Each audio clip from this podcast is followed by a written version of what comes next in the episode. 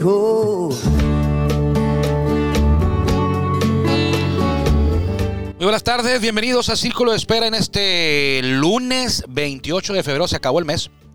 Se fue el segundo mes del año, termina febrero. Hoy es el último día, 28 de febrero, y nos toca en lunes.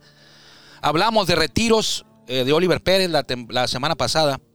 Y hoy, eh, pues con la melodía que eligió Guillermo Zulbarán, eh, Enrique Bumburi, voz líder de eh, la extinta banda Héroes del Silencio, allá noventera, por allá, que se mantiene vigente porque han hecho tours de- del reencuentro en, hace unos años. Pues la voz principal, Enrique Bumburi, que también tiene muchos eh, álbumes de solista, anunció eh, ayer o ahora, ayer creo ayer, o Sí, ayer. ayer, que eh, se retira de los escenarios por algún un problema, un malestar, una enfermedad rara que le impide, eh, que hace que sufra de dolor y de malestares en conciertos y en giras y en viajes. Eh, no especifica el nombre de la enfermedad ni del malestar, pero dice que de hace unos cinco años, un lustro, eh, ha venido cargando, acarreando este malestar. Así que Enrique Bumburi, o Bumburi, al que Guillermo fue a ver y confundió con Gustavo Cerati en alguna ocasión, Es correcto. cuando Cerati ya había fallecido. Es correcto. Entonces, Enrique Bumburi eh, se aleja de los escenarios, pero esto eh, pues no es de béisbol, pero pues es música que E- Es de béisbol y tutti frutti. es de Tutti Frutti. Entonces, esta música de Bumburi, pues ah, la habremos escuchado. Si usted no es aficionado a, al rock en español, alguna vez escuchó esta, que es la, la chispa adecuada, ya como de ahí del cuarto quinto álbum. Pero bueno, vámonos al béisbol porque decía que es 28 de febrero y eh, Grandes Ligas y el sindicato de jugadores están encerrados porque se supone eh, que de manera unilateral eh, Grandes Ligas, los dueños de los equipos dijeron que, bueno, adelantaron hace unos días que si no se arreglaba el, conflicto eh, base del paro patronal, se empezarían a cancelar juegos. Entonces hablaremos de eso, hablaremos de un nuevo, pues no es nuevo porque ya lo conocíamos, pero un refuerzo para los Toros de Tijuana para la temporada 2022 que buscan el bicampeonato y de mucho más de la Liga Mexicana de Béisbol. Así que un servidor Armando Esquivel, ya escucharon a Guillermo Zulbarán, les agradecemos como siempre que nos permitan ustedes, a nosotros, que los acompañemos. En este lunes 28 estamos transmitiendo desde Tijuana, Baja California. Así lo hacemos todos los días de lunes a viernes a través de la legendaria frecuencia 1550 AM. Una la voz más de Grupo Cadena. Por aquí nos escuchamos más fuerte, y llegamos más lejos. También nos puede encontrar en nuestro podcast, mismo nombre, Círculo de Espera Radio. Y también eh, el podcast está en Spotify. Y también estamos en Patreon o Patreon. Patreon. Ahí también puede escuchar todos los eh, podcasts, estos y los programas eh, de televisión, béisbol sin fronteras. Por lo pronto y para arrancar, vámonos con la mejor voz de un estadio de béisbol en México. Es la de Jorge Niebla, el Caifán, mi buen amigo. Él es el encargado todos los días de abrir la puerta de este espacio. Bienvenidos.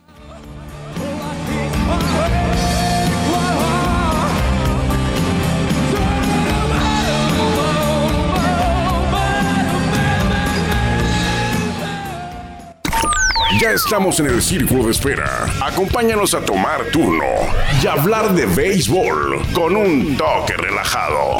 Aquí empieza Círculo de Espera. Espera. 28 de febrero y hablamos de grandes ligas, pero también a veces nos pierde y ese rato lo comentábamos aquí hace unos minutos antes de entrar al aire, que estamos a 10 días de iniciar la pretemporada en el caso de los Toros de Tijuana, porque hace unos más de un mes anunciaron los Toros que el 10 de marzo arrancaría el Early Camp. El Early Camp es eh, un trabajo adelantado de pretemporada que es para jóvenes, prospectos, talentos y también para jugadores que vienen de alguna lesión, que se están rehabilitando.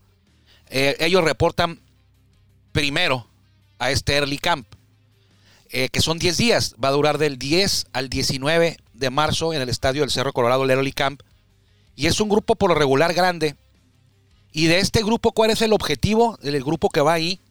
Eh, claro, va a estar el cuerpo técnico, va a estar ahí Omar Rojas y todo el cuerpo técnico, Isidro Márquez, Vicente Romo, Vicente Palacios, Francisco Morales, Lino Conel, Carlos Hernández, eh, José Luis, Jorge Luis Loredo, todos van a estar ahí. Y de este grupo que esté trabajando en el Early Camp, el cuerpo técnico invitará de ahí a algunos para que se presenten más días después del 19, que el 20 arranca la pretemporada formal ya. O sea, el trabajo adelantado del 10 al 19 en Early Camp y de ahí algunos pasarán a la pretemporada, algunos ya no. Y la pretemporada formal arranca el 20 de marzo, no de abril, de marzo. Creo que dije abril hace rato, pero es marzo. Ahí empieza la pretemporada 20 de marzo, la formal, el 10 de abril, de marzo, perdón, el Early Camp.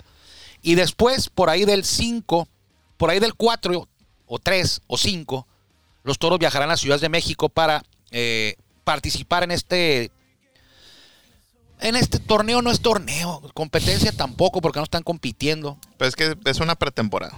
Es la pre- son los juegos de pretemporada que van a tener los toros. Se llama Torneo Interliga. Van a estar en Ciudad de México y en Puebla del 5 al 17. Eh, son cinco equipos: toros, diablos, pericos, olmecas y guerreros. Ellos van a jugar del 5 al 17. Les va a tocar jugar, estar participando como en 11 juegos a los toros y a los olmecas, creo. Y los otros tres van a jugar 10.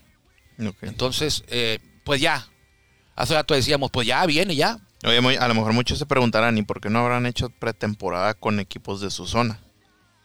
Lo- eh, lo- lo- Que se hubieran ido al norte. Ajá.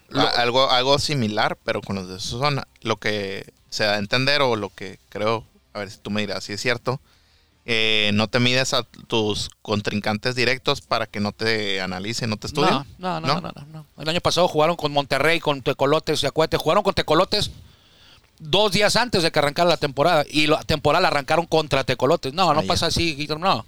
Bueno, nada más no se organizaron. No, no, exactamente. Lo que pasa es que. Quitoros vio, lo invitaron y dijo, a ver, Invitaron aquí van a estar, campeón. aquí van a estar organizados en dos sedes con calendario de juegos, eh, ahí cerca, Ciudad de México y Puebla, en estadios de la Liga Mexicana, con umpires de la Liga Mexicana En buenos estadios. y en buenos estadios. Y si me voy al norte, A ver dónde. Eh, es ir a jugar a Saltillo, ir a jugar a Monterrey, Mo- ir a jugar a estarte moviendo ahí.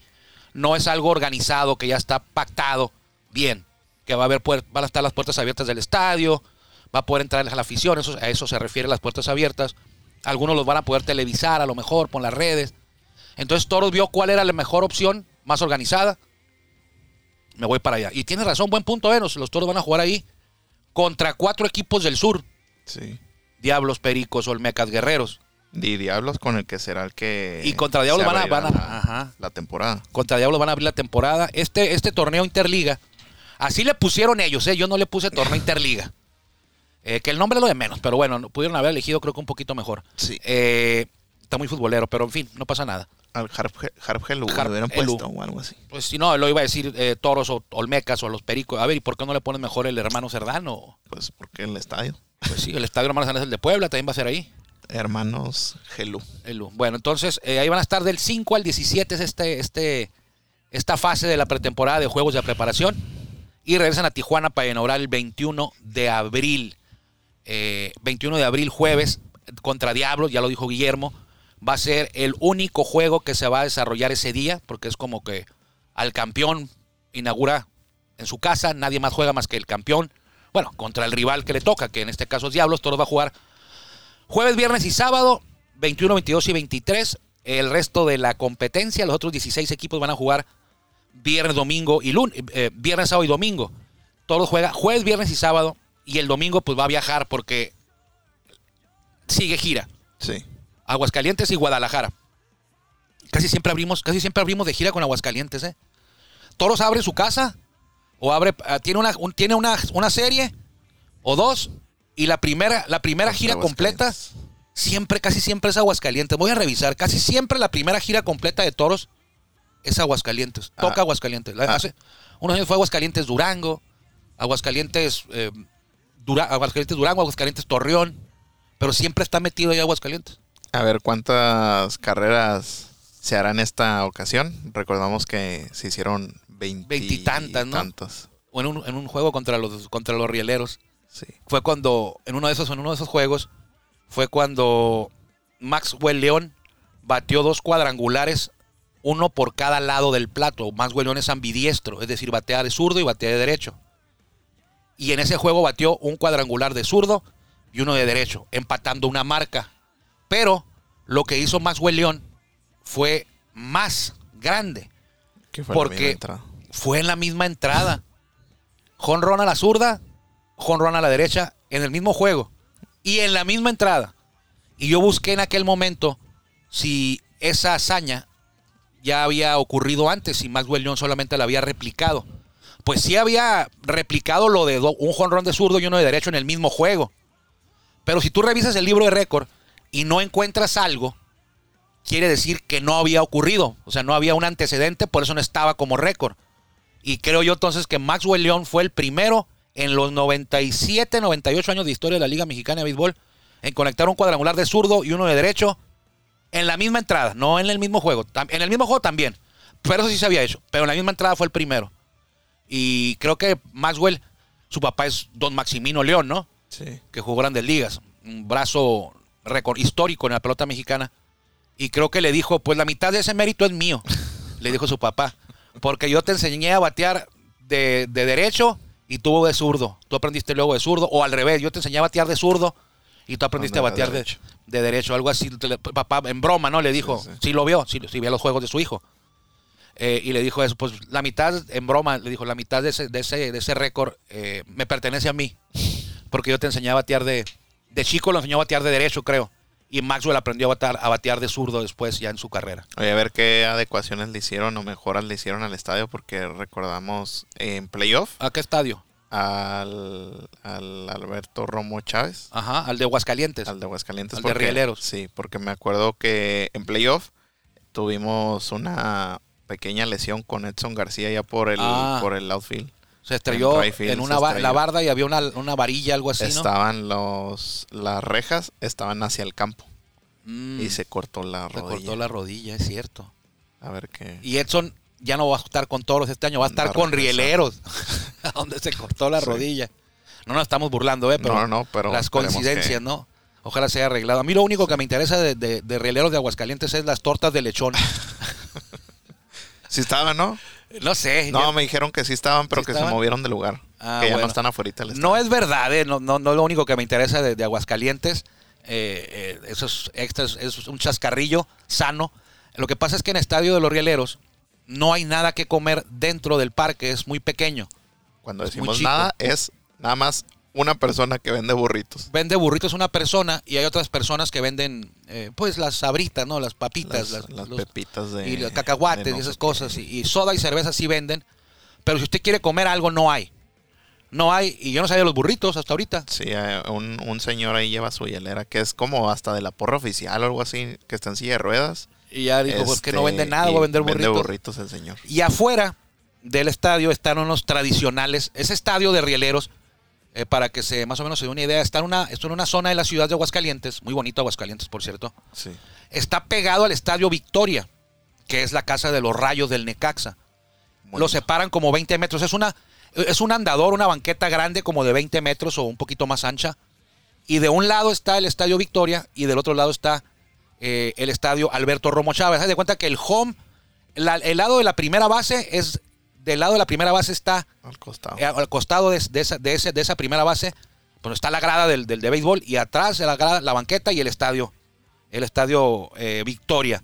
Entonces, allá afuera se pone un puesto de, de tortas de lechón, Sí, que por lo regular cuando, cuando hemos ido, pues nos metemos dos, ¿no? sí, Dos tortas. sí, sí. Sí, te dan, o sea, me traes una torta significa que te, que te lleven dos. Porque una no, no. Pues sí está muy buena, Sí pero... está, sí está te, te quedas satisfecho, pero todavía tienes ganas. Sí. Yo lo que hacía era una ahí y la otra me la llevaba Sí, de ya cena. como, como una, bueno, no, yo me comí Tú una te ahí metías las dos. y en un ratito unas dos entradas más ya. la otra. Yo no, yo pedía una y la otra, sí pedía dos, pero una y me la llevaba. Pero bueno, entonces ahí no, No sé por qué estamos hablando de las tortas de lechón de ahí. Porque estamos hablando de lo, de lo de la pretemporada. La pretemporada. Oye, si quieren ver, ahí en redes sociales busquen. Ahí hicimos una sección con Ah, Chevale. es el cierto. Chef Vale. El chef vale. Chef Vale. No es Ajá. Chevale. El, el Chef. Vale. Y también le recomiendo yo en YouTube El Viajero. El viajero. El Viajero Armando Esquivel en YouTube y le pone Estadio Alberto, Alberto Romo Chávez o Rieleros Agua- o Aguascalientes. El Viajero. Ahí están todos los parques, eh, lo que hay en cada parque, lo que cobran, las secciones, las mascotas, las edecanes, Las porristas. las porristas, el- los grupos de animación. Grupos de animación. y cada una de las amenidades que tiene cada parque de la Liga Mexicana de Béisbol y del Pacífico algunos. Y ahí vienen las tortas esas de, de lechón. Entonces, por cualquier motivo lo puede ver. Si usted quiere ver el grupo de animación, ahí están todos los grupos de animación. Si quiere ver qué hay de comer en los estados, ahí están. Eh, ¿Cuánto cobran? Ahí están. ¿Cuáles son las secciones? Ahí viene todo. Hasta las tortas vienen, creo. Hasta sí están. Las tortas de lechón sí están. Yo recuerdo bien. Oye, pues que andamos con micrófono y con ese cobramos. Oye, aquí vamos, van van a salir sus tortas en el, en- en el programa. hay veces que sí, hay veces que hay no. veces que no, hay veces que no funciona. Por lo regular, por lo regular sí. Pero bueno, este año lo repetíamos los toros de Tijuana. Ah, ya sé por qué hablamos de ellos, porque Rieleros va a ser la primera gira de los toros en el 2022. Va a ser Aguascalientes, Guadalajara. Y los toros ayer, no, no ayer, hace unas horas anunciaron que Vidal Nuño, ¿te acuerdas de Vidal Nuño? Sí. Va a regresar al equipo. Y Vidal Nuño digo regresar porque el año pasado jugó con toros. Y hago énfasis en regresar porque se fue muy pronto Sí. abrió el segundo juego de la temporada regular en, en Laredo, Texas, en el Unitrade, y blanqueó, encabezó la blanqueada. Lanzó creo que seis entradas en blanco. Y luego en Tijuana lanzó contra Acereros del Norte y también encabezó una blanqueada, es decir, trabajó dos juegos, se apuntó las dos victorias, no permitió carrera en 11 entradas, ponchó a 12 y después de ahí los Dodgers de Los Ángeles le hablaron y dejó a Toros se fue a Triple A con Oklahoma, donde tuvo una buena marca. No sé por qué no, subió a grandes ligas. Si tuvo buenos números, sobre todo en ganados y perdidos. Que bueno, ganados y perdidos ya no, significa que, que eres muy. No, no, te- no es el reflejo, el récord de tu rendimiento, real de tu rendimiento. El ganados y perdidos. Ahí le fue bien. Creo que efectividad estuvo un poco alta. Eh, y, dejó al equipo y ya no regresó. Vidal Nuño se fue a la a Triple A con los Dodgers. Ahí buscó llegar a grandes ligas. Él ya jugó grandes ligas por ahí de 6, 7 años jugó con Yankees, con Marineros, con Diamantes y terminó con Rays. Y a él, yo creo que Vidal Nuño debe estar muy contento de, de estar en Toros, regresar, porque él es, él es, este, juega como mexicano, porque sus padres o sus abuelos son mexicanos, algunos de ellos. Y él nació en National City. No sé si viva ahí todavía, pero él es de National City. Para la gente que nos escucha lejos de la zona de Tijuana y San Diego, pues National City para los de Tijuana, pues es aquí como que ir Sí, rapidito, ¿no? O sea, está San Isidro, Chulavista, National City, y luego ya sigue San Diego. La mesa. Bueno, la mesa está un poquito más, más retirado, pero National City es donde están, donde están, donde se ponen los, lo- la milla de carros. Esa zona es la de National City. Chulavista, rapidito llegas. Cruzas de la frontera, agarras el Freeway 5 o el 805 y el 5 mejor. Y en 10 minutos, menos de 10 minutos ya estás en National City y luego ya después de ahí sigue lo que es San Diego, San Diego, la, la ciudad de San Diego. Y Vidal Nuño entonces va a regresar. eh, tremendo refuerzo, sí, por lo que la muestra que dejó el año pasado. Entonces tenemos a Vidal Nuño, a Tyler Alexander, a José Samayoa, Brennan Bernardino. Brennan Bernardino, Nick. Nick Struck, Carlos Hernández. Carlos Hernández. ¿Quién más? Ya dije Manny Barrera, sí. Por ahí se me va a faltar No, no uno o dos. eh. dicho, Pero Me va a faltar uno o dos, pero son como siete, ocho probables abridores para los toros, más los que se acumulen, ¿eh? sí. Entonces, eh, ellos van a estar reportando algunos el 10, algunos el 20. Y es la pretemporada, la parte donde Toros más se refuerza. Así ha sido. Llegan a la pretemporada y dices tú, bueno, pues ya van a ser todos. No, ahí en pretemporada todavía llegan más piezas.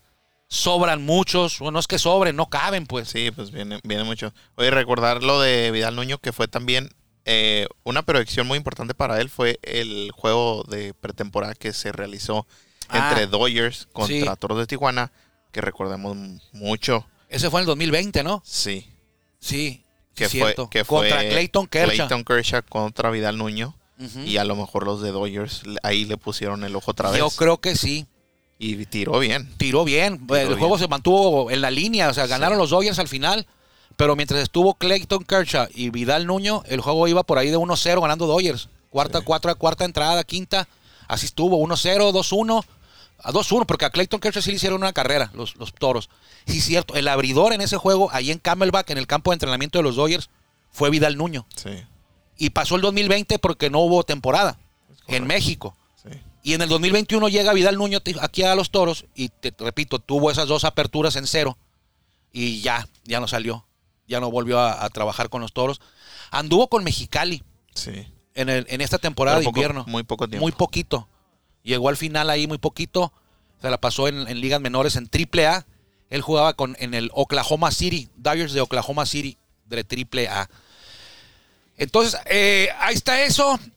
Ya le repasamos también el cuerpo técnico. Ay, quería también repasar el cuerpo técnico de los Diablos. Oye, algunos, al- no se sorprendan que, por ejemplo, algunos unos nombres no van a volver a estar esta temporada. Por ejemplos Sí. de Jovan Meter, que va a, ¿a dónde va? Asia. A Asia, y Tonkin, Michael Tonkin. Tonkin, va a jugar con, bueno, lo llamó Bravos de Atlanta, ¿no? Bravos de Atlanta, creo. Eh, a, ver, a ver si logra. Tompkins ya estuvo en Grandes Ligas. Eh, Teddy Stankiewicz creo que tampoco, ¿verdad? Creo que, creo, que Creo. no. Tú sabes más que yo. Sí, creo que Teddy Stankiewicz tampoco. Tiene, tiene otro. Otra. También lo están llamando. Sí, en, en Asia, no sé en dónde. Pero no estoy seguro de Stankiewicz. De Jovan Miller sí. Michael Divine tampoco. Ya fue cambiado. Ya fue cambiado Michael Divine. y por ejemplo, Horacio Ramírez ya. Creo que ya se iba a retirar. Ya no iba a regresar. O Eso fue lo que me comentó. Sí. Aquí lo que preguntan mucho es, eh, por ejemplo, llegó Guti Murillo. Ajá. Y está Luis, Luis Cruz, el cochito. O Isaac. O Isaac Rodríguez. ¿Quién va a jugar ahí? Sí. Se va a ir el cochito, se va a quedar, van a estar los dos. Entonces no se sabe. Amadeo Azueta está con toros, pero está está Chávez. Chávez. Entonces, Isaac, segunda, ahí se va a quedar porque ya no está Daniel Castro. Daniel Sí. Castro pasó a Monterrey. Sí. Entonces ahí sí, pero es la, la pregunta que nos hace la afición y que nosotros no sabemos, no podemos contestarlo. Y creo que se va a definir hasta la pretemporada. Es ese tema del, del cochito, el Guti en la misma posición, dos estrellas. Sí. Uno jugó grandes ligas, Cochito. eh, Agustín es una leyenda en el béisbol mexicano. del- seguramente va a estar en el Salón de la Fama, creo yo, eh, por todo lo que ha hecho en Sultanes, todo lo que ha hecho en, en- en- en- invierno con los Yaquis. Es uno de los jugadores más reconocidos, ya veteranos. Él, Manny Rodríguez, varios. Entonces ahí hay esa duda. En, en la, en el shortstop también.